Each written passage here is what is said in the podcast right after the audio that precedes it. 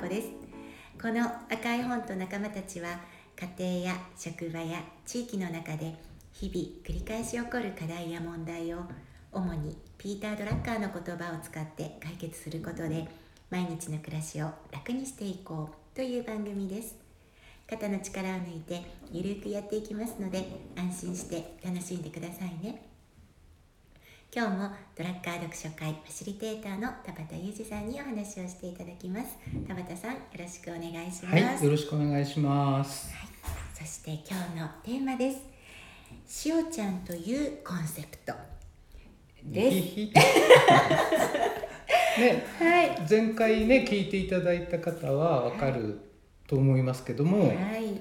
もっともっと話聞きたいよそうですねもう全国各地からそういう、えー、要望がえたくさん来てましたか？来てましたね来てましたよね来てますねしおちゃん今日もよろしくお願いしますよろしくまた来ちゃいました。ありがとうございまありがとうございますす。光栄でございます。また来ちゃった。ありがとうございます。ありがとうございます。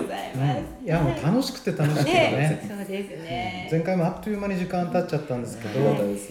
やっぱりなんでしょうブリスツリーというここの場所うんでそこをちゃんと運営されているしおちゃんの力というか、でえーいろんなことをまあ方法論としてね、うん、手段としていろんなことをされているんだけれども目的がひ一つ非常に明確だっていうところがやっぱり感動的に楽しかったです。ね。はい。本当ありがとうございます。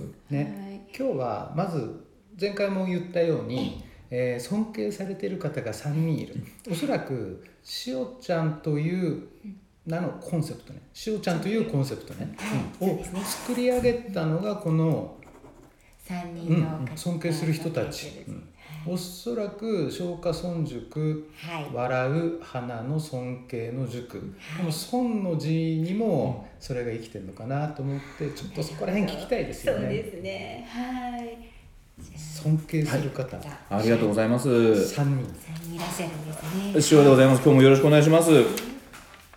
私の尊敬する3人ですね。あのとまあ松下村塾のまあ生みの親である吉田松陰先生。うんまあそして。まあ、森信蔵先生、まあ、今森晋三先生って言い方がね、あのーまあ、一般的な一般的な形ですね、うんまあ、森晋三先生、まあ、そして、まあ、イエローハットの創業者であるん。鍵山秀三郎先生と3人の大尊敬する方がいてですね、まあ、それぞれ本当生き方にしびれるなっていうところで、あのこの3人の名前をね挙げさせていただいてるんですけれども。それぞれね、うん。どういうところに惹かれていて、でしおちゃんうんの中うにん。血となり肉となってますよねきっとね、それがどういう形でね、うん、太らせてくれてんのかみたいなところをちょっと聞きたいな。ありがとうございますまず吉田松陰先生はですね宮たとい武蔵の延べに口ぬともとどめをかまし大和魂っていうねあもうしびれる句を読んだあの吉田松陰先生が何をやったかっていうと松下村塾で,、で人の心に火を灯し続けるっていうそんな活動をしたんですよね。本当集まったのはもう本当下級武士たちっていうかねエリートたちじゃないんですよ。でもその塾生たちの心に火を灯し続けたってなんて素敵なんだっていうかですねもうもうなんかちょっとしびれちゃってですね。そして吉田松陰先生のようなひ人の心に火を灯すような塾を作りたいなと思って、まあ、その名前をねそのまま、あの消化村塾。まあただちょっとやっぱり文字はね 変えて、まあ、笑いながら一人一人が離れあることに気づいて尊敬尊重し合って心について学ぶ塾っていう意味を込めて消化村塾なんですけれども、やっぱり吉田松陰先生の、まあ、生き方生き様っていうのはすごくあのベースっていうか根っこにあって、まあ、それがまあ吉田松陰先生ーうんのうん塾です,、ですね。消化消化村塾。さっきのね、ううんん、と三輪たといってやつですか、うん。それ時世の句ですよね。そうです。はい。なんか熟成っていうか、うん。あー弟子にうん。残した句だっていうふうに、なんかで見たことはい、もう自分の命はもうなくなるけどね、もうもう収まりませんよってこの思いはって、ねこれからの日本のことについてはこの大和魂この日本も思いはっていうところ、結局その思いを受け継いだ塾生たちがですねまあ明治維新っていう形でですねね。うんその原動力となってですね。新しい日本作ってそうですね。るわけですよね。はい。うん。本当にこうしびれるまあ句だなと思いながら、うん。思いだなっていうふうに。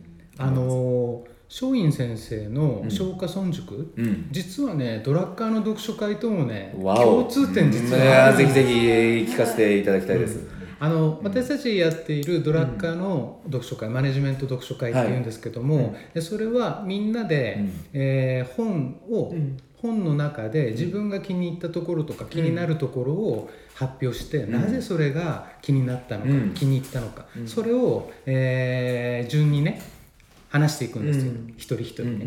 そして大事なのはこの次なんですけど、うん。その読書会大体90分で一回り終わるんですけど、うん。その後に、えー本気の懇親会があるんです。最高です。最高すぎます。で、はい。その本気の懇親会の中で、うんまあ、お酒飲みながら、うん。何か食べながら、うん。さらに学びを深くする。でもう何年か前に NHK の大河で「うん。花もゆ」ってやってたじゃないですか、はいはい。ね、あれも、えー、と新しい本をみんなでこう読みながら、うん。読みながら、うん。そして、えーその学びの場がうん。ちょうど終わったぐらいの時時に、うん。えー妹のあやさん、うん。えー井上真央さん。あそうですね、うん。まあは食べ物とか、ねお芋いっぱい持ってきて、そして、えーみんないではざっくばらんにはいはい。学んだことをうん。反数するんですい、よね、うん、そのやり方をパクってるのが実は今我々やってるドラッカー読書会なんです。深い。深い。おもろいでしょこれ。えー、すごい。なるほど。だからよく言ってるのは、うん。読書会だけに参加する人は20点ですよ。怖いそう80点分やでも懇親会だけ参加する人は80なるほどなるほど。点両方参加して100点なるほどそういうふうな位置素晴らづけにしいですねなので全て意味がある、うん学びってそういうもんですよ、うんそして、そまあ、私すみませんまた読書会も参加してなくて申し訳ないですけど、ね、それぞれでやっぱりね、まあ、2つ12ぐらいとしては2つ3つのねなんていうんでしょう塊ができててそしてみんなドラッカーのこと話しててでそしてねみんなニコニコ話してるっていうねそそうういう、すごい世界ですねそれ。いや。そんな場ないですよ。ないですないです。ね 普通ね飲み方なんか不平不満口悪口文句みたいななんかね。飛び交うようなね。えっと周りの人の愚痴なんか聞いたことそうないよね。ですごい学びの場ですね。会の懇親会がすごいとこですけどね。うんまあもともとね変なやつが集まってるっていうのもあるんですよ、素敵なね素敵。まあ今時代を動かすのはその変な人たちですから。そうですね。間違いないです。はい間違いないです。じゃああそして二人目ですか、はい。人目は。森進三先生。はい。あはい。あ、先生ね、うんもう本当ね我々その教育っていうね現場ではもう本当教育哲学者っていうかですねあのーまあそんな風にもまあもともと森進三先生もですね教育の場です。ねもちろん教鞭を取られたしまあそしてまあ森先生のね進三先生のあのーまあそのメッセージの中にですね人は出会うべき人にまあ必ず会えると。一瞬早すぎず一瞬遅すぎずって、まあ、そんなねメッセージも残してくださってるんですけども、本当にね出会いのタイミングってやっぱり一瞬早すぎず遅すぎずっていうところで、まあ、私たちもねこうやってこう出会えるのもやっぱりそのタイミングなんだ、うん。ももしくは出会ったとしてもね、あのーその時にやっぱりまだまだ学びのタイミングじゃない時はまあさらっとね、おあの通り過ぎちゃうとこありますよはい。ね、うん。でも森下先生はその時からやっぱりそういうことをこうすでにもういろんな人にメッセージを送ってくださっててですね、で私もっとうん教育現場でですね森進三先生のことをうんもっともっともっと知ってほしいなっていう思いがあるんですけども、まあ、例えばしつけの三原則ね返事挨拶まあ履物をそれこの3つをねビシッとやったら、まあ、「つ」のつくところまでにビシッとやったら、うん。まあ、心のコップって、まあ、例えば思春期時代にこう横向くんですけども、うん。そのしつけの三元素がしっかり入ってたら、まあそれは、まあ、また戻るよねっていうような、でそれは今もう情報型でもぐぐちゃぐちゃになってるところがあるんですけども、うん。ただまあこれだけでしつけの三原則、うん。これだけでいい。うん。返事挨拶履物をそれすごいねシンプルにまとめてくれてるのが森進三先生なんですよね、またもう一つ実践の中に腰骨を立てるっていうね、まあ、立用教育っていうのがあるんですけども、まあ、そこの一つ一つの実践の見事さにですね。これまたしびれて私も実は教員時代にまあ例えば腰骨を立てる T シャツと作っちゃってですね。まあ先生方で着て着てたみたいな。そんなことやってたんですけどましてや立用タイムっていうことでね、まあ、学校の中でまあさすがに毎日はできないんですけどもこの人この人この日はまあ立用タイムっていうのをやってみようっていうようなことも、まあ、実は生徒指導部長っていうのをやらせていただいてる時にやってみたりもしたんですけども森進三先生のねやっぱりこう具体的な実践をこうそのまま真似させていただいたっていうような形です。いややっぱりその原理原則とか本質的なものっていうのは、うん。時代が変わってもぶれないですよね、うんそれおっしゃる通りとです。やっぱり単純シンプルうんな、うん。うん。あの複雑にねうん。よくやりがちじゃないですか。小難しくでもそうじゃないですね、うん。やっぱり本当に大事なことっていうのは、まあ挨拶であったり、うん。玄関きれいにね靴揃えるであったりとか、うんうんそういった当たり前のことですよね。でもう一つ今お話を伺いながら思ってたのが、うん。やっぱり実践ですうんよね、うんいくら頭で考えていても、うん。それを行動に移さなかったらうん。何も変わんないですよね、とおっしゃる通りですね。で森進三先生がしびれるのはこれ子供たちにやらせるんじゃなくてうん、親がやりましょうって言ってくれてるんですよね。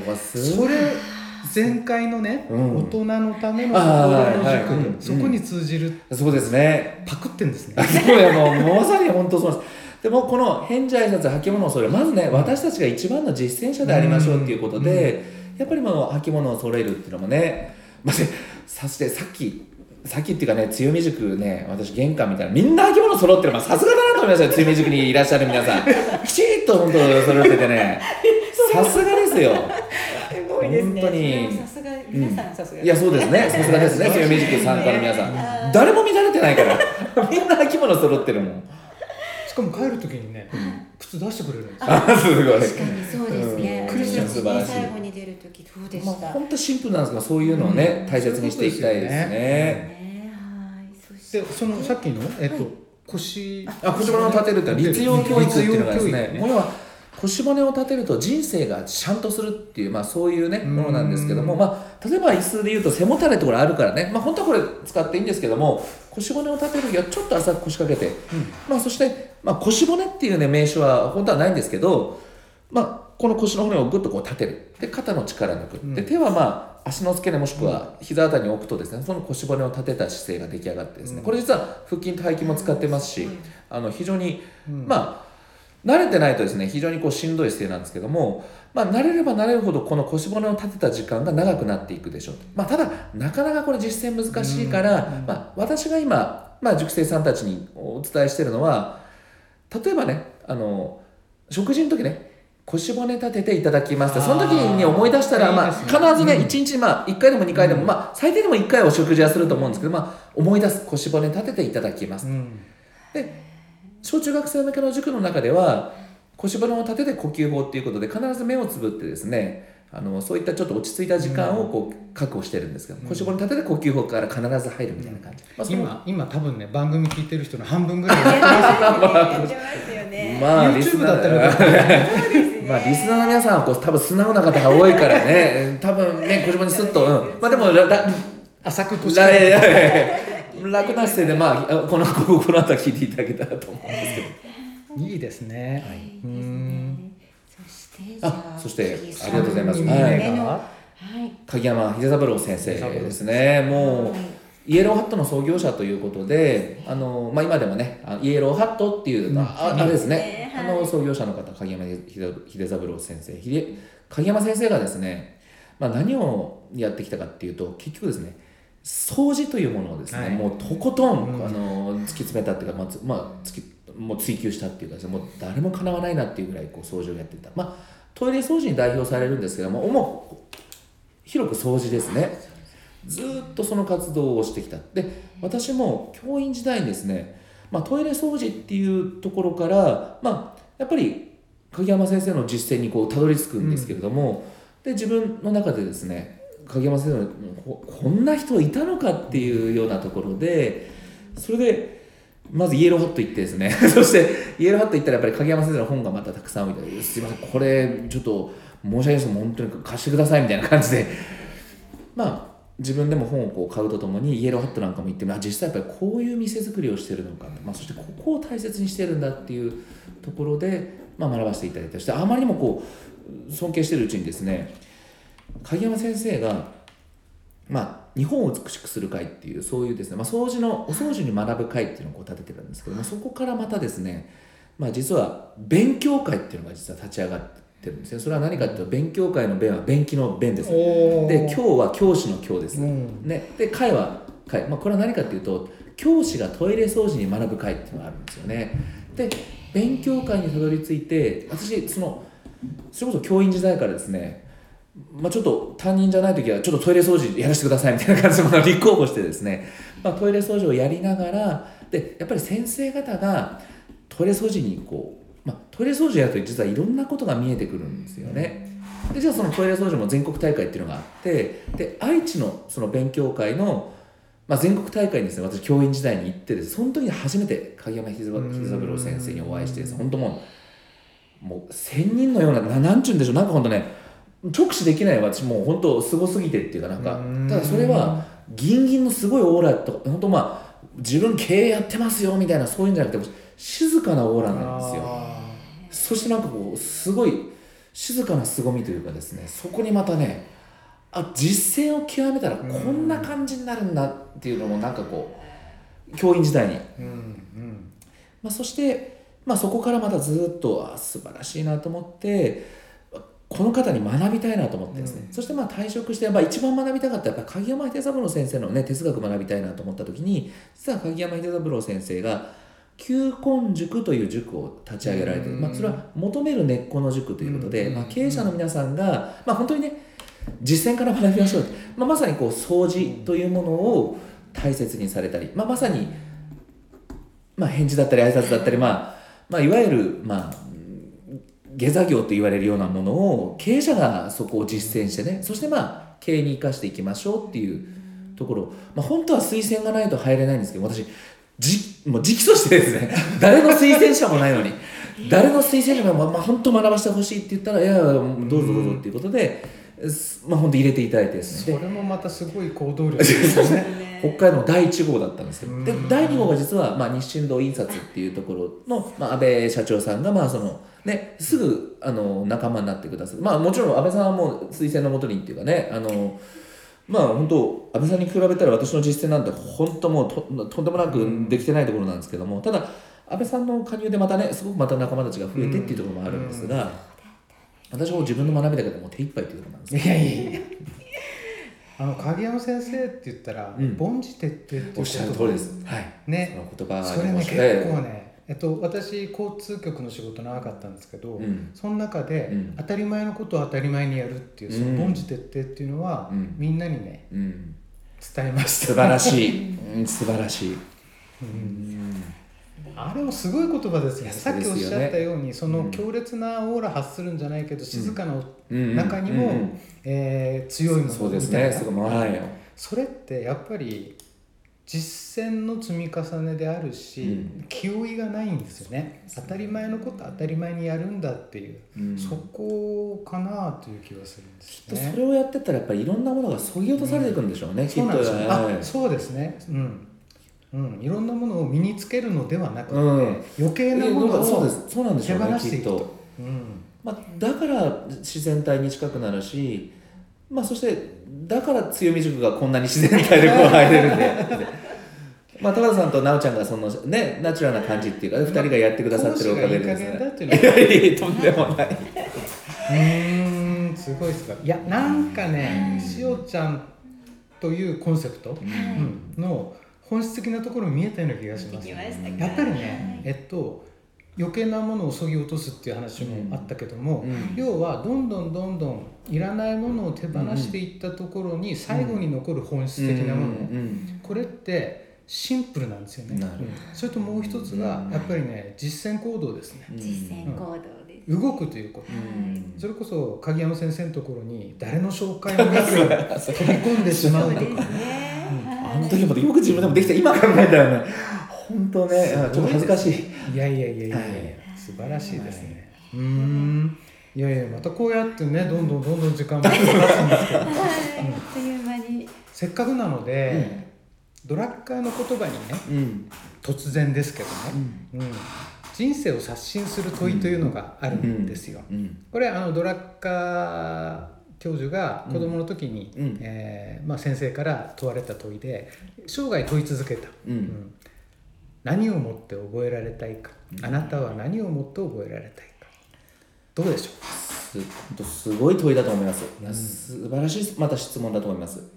で私これ問いかけられた時にですねふと浮かぶキーワードは幸せの連鎖っていうものがまず幸せの連鎖私のまあ自分のテーマでもあるんまあ普段は元気アップをテーマにまあ本当元気アップをこうお伝えしているお伝えさせていただく仕事をさせてもらってるんですけどもそれはどこにつなげたいかっていうとですね幸せを連鎖させたいなっていうふうに思ってるんですよね。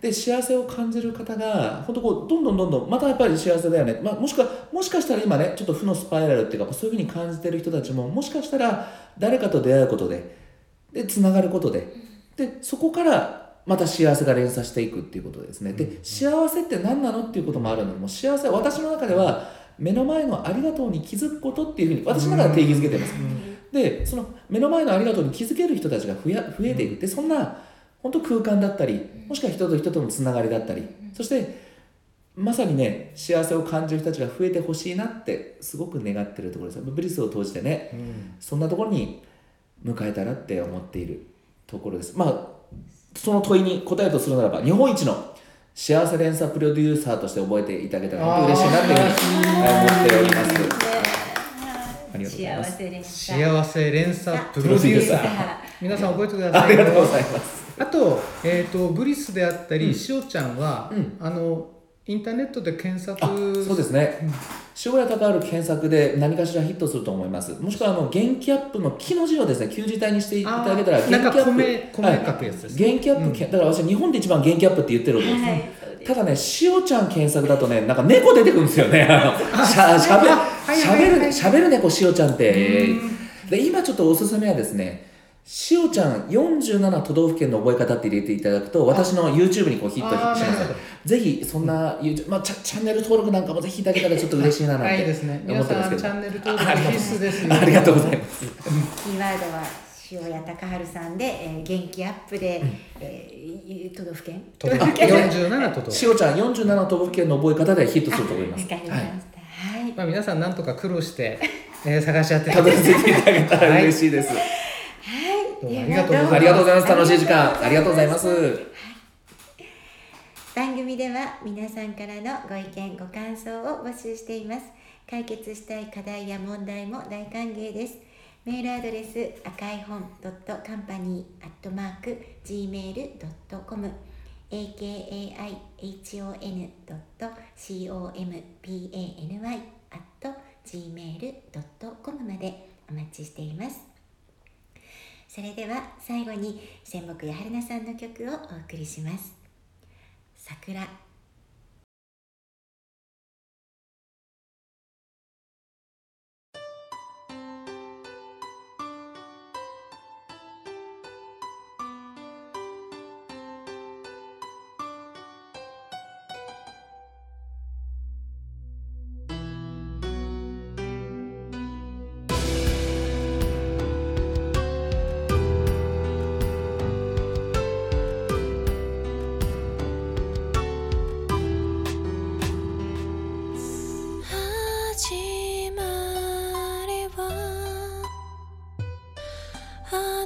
さ